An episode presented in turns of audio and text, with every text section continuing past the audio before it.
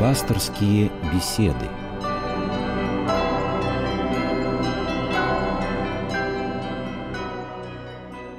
Здравствуйте, дорогие друзья!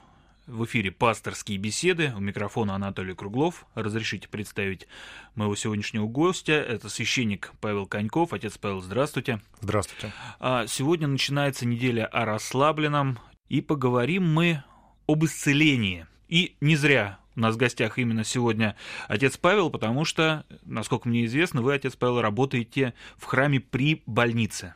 Да, совершенно верно. Служу там. Вы знаете, когда мы говорим о чуде исцеления, сразу люди делятся на две таких армии. Многие сразу начинают скептически качать головой, а другие, наоборот, вспоминают, как у них или у знакомых, или у знакомых знакомых, э, вопреки прогнозам врачей, э, излечились какие-нибудь серьезные заболевания. Честно говоря, я лично с такими чудесными случаями не сталкивался, поэтому, наверное, э, я как раз отношусь к скептикам. Попробуйте меня сегодня переубедить, отец Павел, да, потому что мы уже сегодня с вами поговорили перед эфиром, и я так понял, что вы как раз с такими случаями сталкиваетесь сталкиваетесь постоянно. Скажем так, чаще, чем вы. Сто процентов. Дело в чем? Действительно, бывают такие моменты, бывают такие события в жизни, когда по логике вещей, по прогнозам должно быть все, скажем так, плачевно, все трудно, а по факту получается совсем по-другому. И человек, который, к примеру, поступает в реанимацию практически безнадежным, и врачи разводят руками, родственники слезно начинают просить Бога об исцелении, врачи делают какую-то вполне себе базовую манипуляцию, например, там обезболивающее, да, человек вдруг открывает глаза, и через две недели он своими ногами уходит из, не то что из реанимации, а вообще из больницы. И подобных моментов в жизни, наверное, любого больничного храма будет предостаточно. А более того, сама тематика исцеления, этимологически, да, целостность, угу. мы просим Бога, чтобы целостность человека была восполнена среди православных э, христиан вот это моление и просьба о целостности, она является, скажем так, не основным вообще делом. Более того, если концептуально посмотреть, а, здоровье тела вообще, скажем так, второстепенное или даже третьестепенное дело в жизни православного христианина. Первонаперво мы все равно заботимся о душе, первонаперво мы заботимся о формировании себя как личности и личности христианской. Но тем не менее, отец Павел, прежде чем, э, может быть, мы поглубже поговорим конкретно об исцелении, давайте поговорим о э, духовной природе болезни, потому что само заболевание, оно же тоже не просто так происходит, да? Например, э, если мы обратимся к Евангелию, то когда Христа спросили, кто согрешил, он или родители его, что он родился слепым, то Господь отвечает, не согрешил ни он, ни родители его, но это для того, чтобы на нем явились дела Божьи. То есть э, болезнь э, все-таки это не только телесный недуг, да, это все-таки э, сам факт заболевания, он имеет под собой такую духовную какую-то основу. Совершенно верно. Нам нужно принять как данность, что Господь вмешивается в нашу жизнь. Он может вмешиваться благами, и мы их принимаем и благодарим за это, а может вмешиваться скорбями или болезнями. А болезнь э, сама по себе имеет характер э, воспитательный. Господь не наказывает в негативном плане этого слова. Он, скажем так, формирует такую ситуацию, в которой мы э, можем сделать определенные выводы. И болезнь, ну, к примеру, мы все работаем, мы, у нас у всех много дел, мы в суете наших обычных трудовых будней довольно-таки быстро вращаемся, и на многое и концептуально важное мы забываем обратить внимание. Тут грипп, к примеру. Угу. И человек выключается из суеты дней на 7 дней. Если будет лечиться, тогда на одну неделю. Что ему делать? Он встать не может с кровати, но голова-то работает. И вот тут человек выключается из э, быта и имеет полную возможность подумать о своей жизни. Может быть, что-то он забывает, может быть, что-то а, ему нужно Э, скажем так, а, в чем-то поднатореть. Сделать паузу. Определенную паузу, пересмотреть акценты в своей жизни. И болезнь таким образом, она имеет, конечно же, внутреннюю духовную природу. Через болезнь тела Господь напоминает нам о бессмертной душе, которая есть у каждого из нас. Через болезнь тела Господь напоминает нам о себе более настойчиво, нежели чем в обычном нашем режиме жизни – И, конечно же, говоря об исцелении, говоря о, о лечении болезни, ни в коем разе мы не должны противопоставлять молитвы и медикаментозное, скажем так, угу. лечение. А эти два аспекта, они гармонично, мирно сосуществуют, помогая человеку на разных уровнях его жизни если медикаментозное в основном лечит тело, то молитвы и э, определенный пост, определенная аскетика, она учит человека и исцеляет его душу. И таким образом человек может избавиться от определенных своих грехов и страстей, через которые в состав человека, в том числе и тела, входят болезни. Но и тем не менее, мы, да, мы, мы же не, не можем э, рассматривать человека, кроме как э, триединства духа, души и тела, да, то есть излечивая душу, мы э, влияем точно так же на тело. И наоборот. Безусловно. Потому что, как говорят, в здоровом теле Здоровый. дух здоровый. Да. Но это мы говорим о болезни м, такой который действительно, да, может быть э, такое испытание и намек э, как-то сделать паузу, посмотреть на свою жизнь с другой стороны. Но так как начинается неделя расслабленным, давайте ну, объясним нашим слушателям, кто такой расслабленный, да, потому что, ну, многие могут понять, что это человек, который такой сидит на диванчике с пультом и прекрасно себя чувствует. Нет, расслабленный — это парализованный человек, его принесли э, его там друзья какие-то, да, чтобы его исцелили. И он, возможно, даже вообще не понимал, что он, он находился ну, в невменяемом нервном состоянии, да, в полусознательном каком-то состоянии находился. Он не мог пошевелить ни рукой, ни ногой, и он не знал, куда его ведут и зачем ведут, и мог даже и не слышать об Иисусе Христе. Вот, но тем не менее, друзья его принесли, да, и они верили в исцеление его. Он даже и не думал об этом, да. Если вот с этой точки зрения... И как раз вот этот пример, когда мальчик родился слепой, он еще не, не успел ничего, как говорится, нагрешить-то, и ему жизнь-то, ну, как бы, еще ни к чему менять-то, она еще только началась. Э, вот, но уже испытания эти посланы. Вот. Если вот так рассматривать, то в чем природа вот этой болезни? Еще до Христа в Ветхом Завете, в книге Псалтирь, пророк Давид сказал замечательную фразу. Человеческая жизнь 70 лет, если в силах 80 лет. Ну, примерно. Угу. И большинство из этого труды и болезни. Это закон нашей жизни. Это закон падшего человечества. Падшего, потому что после Адама сама природа еще не изменилась. Господь создавал вообще не такой мир. Господь создавал не таких людей. Грехопадение прародителей породило изменение мира, в том числе и породило болезнь и, как следствие, смерть.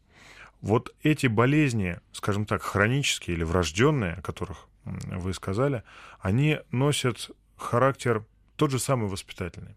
Порою просто нужно воспитывать не только самого человека, но и его окружающих. Не зря я начал э, говорить о пророке Давиде, потому mm-hmm. что через труды, через болезни мы воспитываемся, мы становимся сильнее, мы становимся стойкими перед лицом испытаний, и вера наша, она закаливается.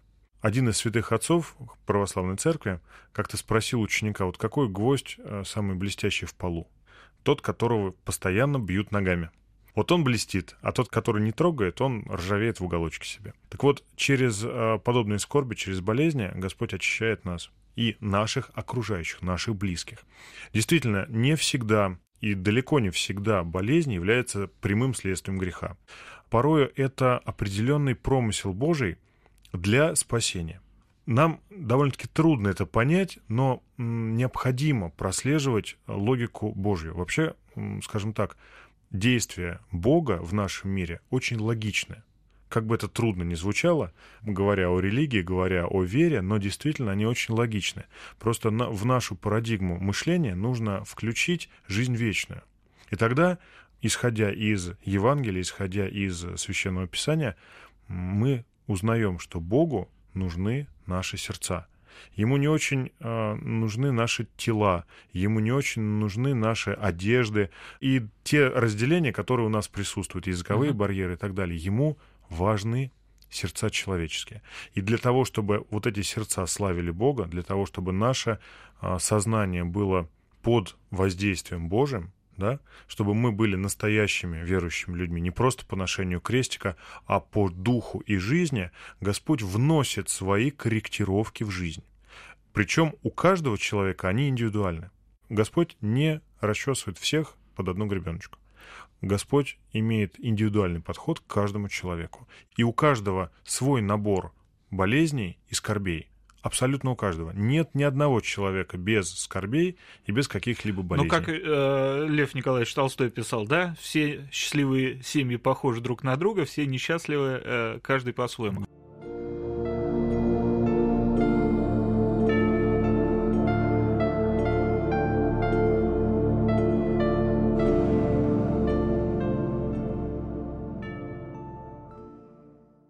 Если говорить о первородном грехе, да, мне сразу вспомнилась песня Бориса Борисовича Гребенщикова «Мама, мы все тяжело больны», да, а, то есть мы можем сказать, что человек, он изначально с рождения болен а, вот этим грехом, и задача его исцеления, да? Ну, правильно же эм, мы говорим, что а, смысл человеческой жизни – это уподобиться Богу. Да. да, и, может быть, в этом и есть как раз исцеление, освобождение от греха, да, и э, стремление э, измениться, исцелиться.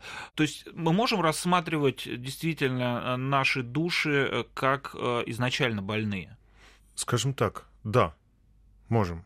Э, мы носим на себе ответственность за первородный грех это болезни, это несовершенство. Это то, о чем писал апостол Павел, когда говорил, то, что я хочу делать, я не делаю, а то, что не хочу делать, то делаю. Вот эта слабость человеческого характера, слабость человеческой жизни, она и присутствует. Именно поэтому нужен был спаситель. Этимологически спаситель нужен тем, кто сам не справляется, кто сам выбраться на берег не может. И тогда человек призывает помощь извне, и приходит эта самая помощь. Прям это, доктор, скорая помощь. Примерно так, только душевная, духовная. Господь пришел на землю для того, чтобы спасти все человечество. Господь пришел на землю и пострадал, кстати говоря, и болел, угу. и умер в конечном итоге, но и воскрес. Для того, чтобы все мы абсолютно, пронеся свой крест достойно и честно, смогли, имели возможность войти в Его небесное царство. До Христа этой возможности не было. И возвращаясь о тех страданиях, которые все мы несем в этой жизни, в той или иной мере, они могут при должном желании и стремлении быть спасительными, а могут и погубить нас. Все зависит от мотивации, все зависит от точки приложения. Ведь когда человек заболевает, он может возроптать, и начать поливать грязью всех, начиная от э, сотрудников медицины, заканчивая Богом, почему он так сделал, а может принять с благодарностью и пониманием, что да, мне нужно поболеть. Я пока не знаю зачем, вот эта болезнь мне как раз и нужна для того, чтобы осознать, что во мне не так. Вы знаете, э, у меня вспомнился пример одного моего знакомого, э, который э, пару лет назад, после Нового года, понял, ну, посмотрел в зеркало и увидел, что у него лицо очень сильно опухло. Сначала он, ну, честно говоря, это все отнес к празднованиям, да, думает, ну, но не проходит, не проходит. Потом выяснилось, что у него лимфома. И он рассказывал мне, что он чувствовал, когда он ехал домой на машине, да, вот после поставленного диагноза, который для многих смертелен, да, причем, по-моему, там какая-то уже четвертая стадия, то есть далеко не начальная. И он говорит, и в какой-то момент просто у меня как выключатель сработал, я понял, все, ну да, да, я болен, значит, я буду лечиться. И абсолютно доверился врачам, и за год он победил эту болезнь. То есть вот такой вот, э, как сказать, перенастроить себя и э, принять свое изменение своего состояния, да, и наметить для себя путь э, к исцелению, и это помогает очень сильно. Согласен, но не надо забывать о том, что над всеми над нами в любом случае Господь. И верующий человек, помимо того, что должен принять болезнь, по-хорошему должен сказать, Господи, вот как ты скажешь, так и будет.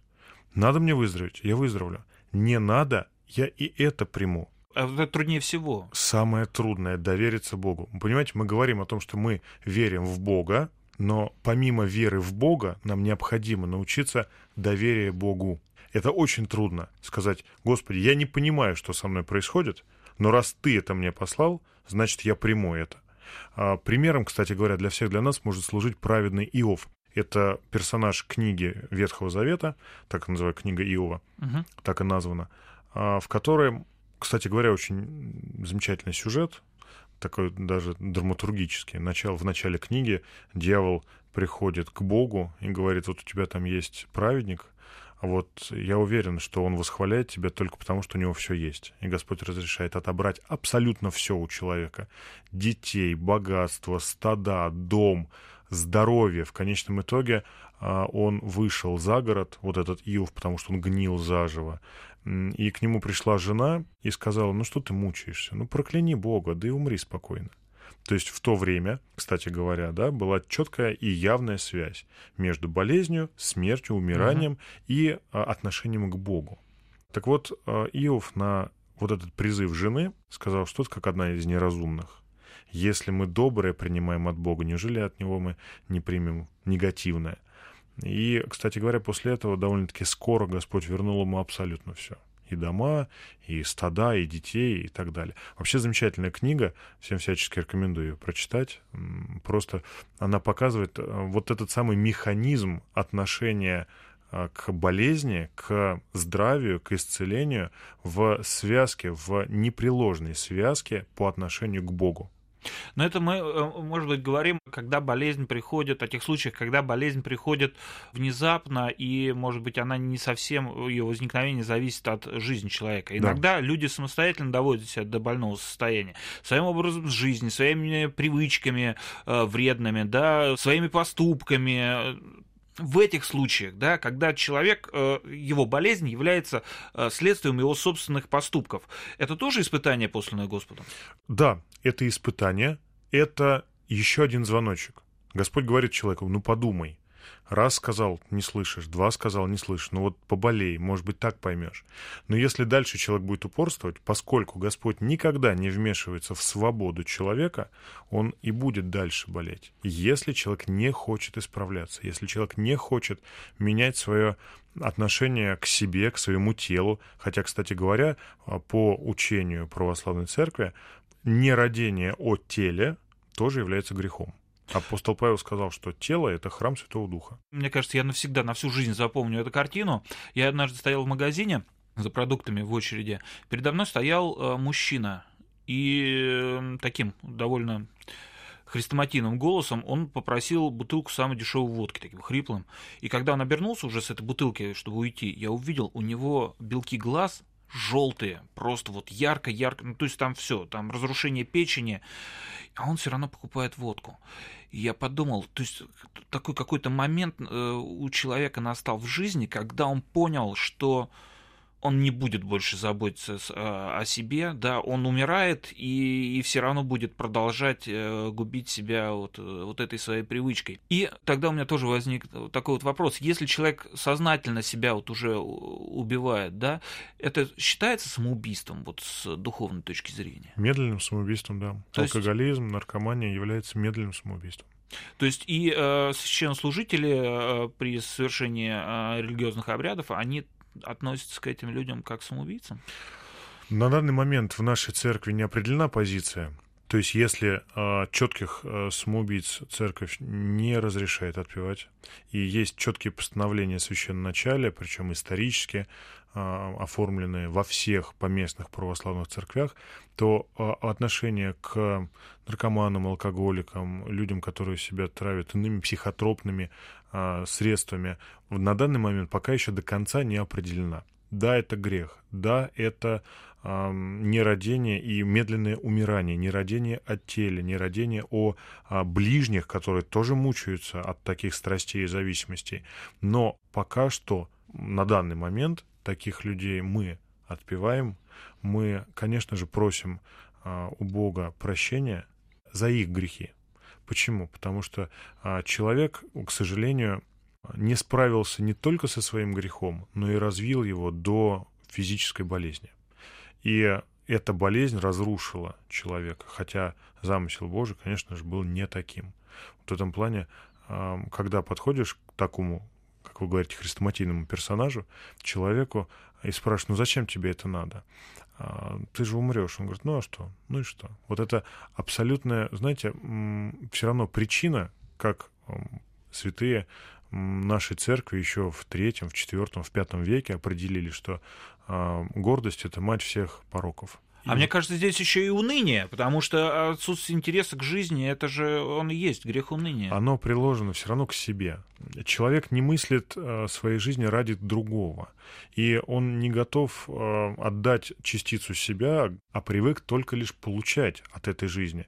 И когда амбиции не совпадают с реалиями жизни, э, в нашей стране, к сожалению, многие люди начинают вести себя деструктивно по отношению к себе, к ближним, к своему организму и так далее. К сожалению, в нашей стране вот эти страсти, они пока еще вполне себе живут. И, конечно, сейчас идет пропаганда и здорового образа жизни, и альтернативных источников радости на угу. самом-то деле. Но, к сожалению, пока еще ничтожно мало вот это делание. Надо на мой взгляд, все-таки больше развивать это. Я к чему э, пытался подвести? А, то есть принимая болезнь, да, принимая волю Божью, да, и рассматривая, а, может быть, неизлечимые заболевания как неизбежное и, собственно, как добро, да, по отношению к себе, человек все равно не должен переставать э, бороться за свою жизнь. Конечно. Для православного христианина понятия судьбы не существует. Господь, конечно же, знает, что с нами будет. Он всеведущ. Но выбор делаем мы. И ответственность за свою жизнь несем только мы, и никто другой. Виноваты не врачи, виноваты не экология, виноваты не плохие продукты, которые продаются в ближайшем супермаркете. Виноваты мы сами. Если мы за себя не будем бороться, если мы не будем следить за тем, что нам дано, а дано нам место жительства, дано нам время, эпоха, в которой мы живем, дана нам экология, если не мы с вами за mm-hmm. нее отвечаем. Мы вот в этих условиях вполне себе можем мирно жить и сосуществовать. Если мы не родим, есть такой грех нерадения. Угу. Не заботимся о том, что... Не родим через А, не родим. Да, да? не родим. Родение, да. А если мы не заботимся о том, что имеем, мы ответим за это пред Богом. Поэтому ответственность за нас лежит только на нас. А на наших близких? На наших близких порой ложится ответственность за последствия нашего выбора. Возвращаясь к тому а, слепому юноше, которого Господь исцелил, угу. Господь четко сказал, что дети не страдают за грехи родителей. Дети не несут ответственности за грехи родителей, но порой несут последствия их грехов. К примеру, семья наркоманов, зараженных ВИЧ, рожают ребенка, уже через О рожают, угу. и ребенок с врожденным вирусом иммунодефицита человека. Он виноват? Нет, виноваты родители. Он несет ответственность за грех родителей? Нет, он несет следствие этого греха. Но Господь через это дает возможность спасения его души. То есть Господь сразу еще а, на уровне внутриутробного развития а, сделал свои корректировки и предоставил ребенку такие условия, в которых он максимально будет близок к Богу. Ну, а если рассмотреть э, ситуацию наоборот, могут ли э, близкие, наоборот, поспособствовать исцелению и спасению? Вы же э, работаете в храме при больнице. Наверняка родственники людей, которые больны, да, которые лежат в этой больнице, они приходят к вам и молятся за их здоровье. Да, довольно-таки часто именно так и происходит.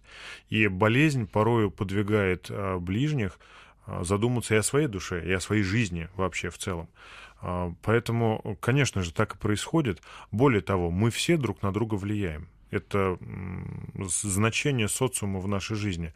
Тот же самый пророк Давид а, за несколько сот лет до Христа сказал, с непорочным ты будешь непорочен, а со строптивым ты сам развратишься. Соответственно, мы вращаясь и общаясь в определенной среде своей, мы формируем себя и ближних. С волками жить, по волчьи выть, да, есть такая тоже Ну, скажем так, это чаще всего звучит как оправдание своему поведению. А вот если мы, к примеру, в коллективе, ну, допустим, где все ругаются, вот угу. перестанем ругаться, то, может быть, и люди перестанут... Не может быть, а совершенно точно. Люди вокруг сократят свой грех, со временем он вполне может даже уйти. Отец Павел, ну вот вернемся к вашей службе, да, в церкви. Приходят к вам родственники. Если в обычную церковь приходят э, люди и с радостным, да, то, наверное, в церковь при больнице люди приходят с горем. Да? Удается ли вам внушить им вот эту мысль, что болезнь это испытание, и нужно иногда ее принять и принять волю Божью? Трудно это вообще сделать? Терпеть не могу эту фразу, но все довольно-таки индивидуально разные люди приходят с разным воззрением на ту или иную проблему или на болезнь. А есть люди, которые не желают выключать эмоции и начинают ругаться, там, расшвыривать свечи, говорить, Господи, да вот ты что там делаешь, что ты творишь с моим родственником. Когда человек начинаешь спокойно, мирно, миролюбиво объяснять, что вы поймите, что несколько не прерогатива человека решать. Вообще многое недопонимание болезни берется от того, что человек чувствует себя вот центром Вселенной. Когда человек считает, что вот именно он решает все на свете – вот тут Господь очень часто стучится к нему в жизнь, дабы напомнить, что есть кто-то повыше. По центре. Есть, есть истинный центр, да. И когда людям говоришь о том, что, вы знаете, ну все же мы а, не решаем очень многие вопросы. Вопросы рождения и умирания, вопросы здоровья, они очень относительны. Да, конечно, мы делаем все, что можем, но все же многое зависит и от Бога. Давайте все-таки к Нему и обращаться. В конце концов, Он жизнодавец. Есть такое выражение церковно-славянское. Он дает жизнь. Он оживотворил весь мир. Он создатель. И кто-то понимает, кто-то понимает не сразу, а кто-то не желает понять. Вот не хочет и все. А зачем он тогда в церковь пришел? Вы знаете, очень удобно. Очень удобно сделать виноватым кого-то другого. Это же очень удобная позиция. Всегда легче сказать, что виноват он.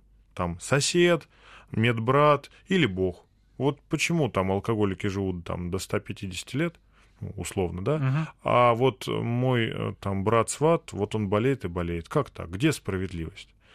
На что, кстати говоря, когда говоришь, что справедливость э, в аду, ну, там по справедливости все, да? В раю по любви, а вот в аду по справедливости. Люди По деяниям. Э, Да, да. Ну, понимаете, справедливость. Справедливость, по справедливости а, мы с вами тоже не должны бы сидеть в этой а, студии. Господь бы по справедливости нас бы уже давно бы, наверное, испепелил за наши, у каждого свои личные грехи. Но, тем не менее, Господь любит нас. И а, даже болезнь, недомогание, болезнь физическая, болезнь душевная, это его коррективы, его заметки на полях, как нам нужно жить. И если мы к ним прислушаемся, не могу сказать, что мы сразу перестанем болеть. Нет, не перестанем. Более того, знаете, когда люди приходят в храм за одним, исключительно за здоровьем, можно привести в пример жизнь любого святого. Возьмем, к примеру, Серафима Саровского. Мгм. Известный святой, почитаемый, авторитетный, уважаемый. Что с ним было, когда он жил в затворе? К нему пришли крестьяне и избили вот так, что он до конца жизни хромал, а ему сломали спину. Как вы думаете, с э, сломанной спиной всю жизнь ноги не болят? Болят, еще как.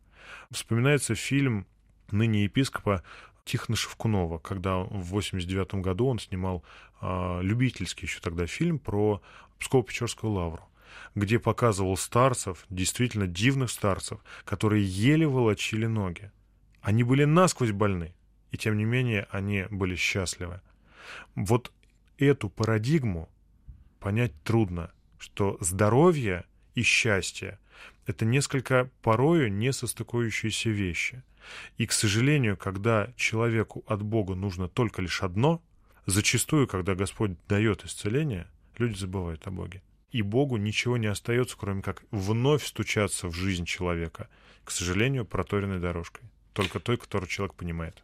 Подходит к концу время нашей программы. Спасибо вам большое, отец Павел. Ну, все-таки мне бы хотелось в конце нашей программы пожелать э, всем больным исцелиться. И, наверное, самое время молить э, об исцелении. Спасибо. Это была программа «Пасторские беседы». У микрофона был Анатолий Круглов. Мой гость – священник Павел Коньков. Э, Слушайте нашу программу каждое воскресенье на волнах Радио России. До свидания.